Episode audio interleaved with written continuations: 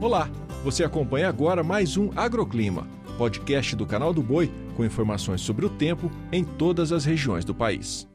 Olá, sou Renata Ferreira e trago os destaques desta segunda-feira.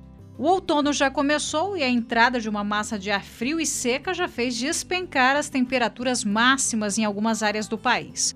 O fim de semana foi de muita chuva sobre o sul e sudeste brasileiro. Os volumes foram elevados desde o estado gaúcho até o estado de São Paulo, e essa chuva toda no Rio Grande do Sul, Paraná e Santa Catarina e em áreas também do litoral de São Paulo e Rio de Janeiro provocou também queda na temperatura. A frente fria que provocou chuva em São Paulo, por exemplo, trouxe a massa de ar frio de origem polar que causou a diminuição da temperatura. A região da Grande São Paulo e outras áreas do leste do estado ainda terão alguns dias com sensação de frio, embora a temperatura não fique tão baixa. E no decorrer desta semana, o novo sistema vai provocar chuva forte entre o oeste do Rio Grande do Sul, Argentina e extremo sul do Paraguai. O tempo segue ainda nublado e as chuvas mais irregulares no leste paulista, no Rio de Janeiro e no sul de Minas Gerais. Chove forte hoje também sobre áreas do norte e nordeste, principalmente Pará, Amazonas, Piauí e Maranhão.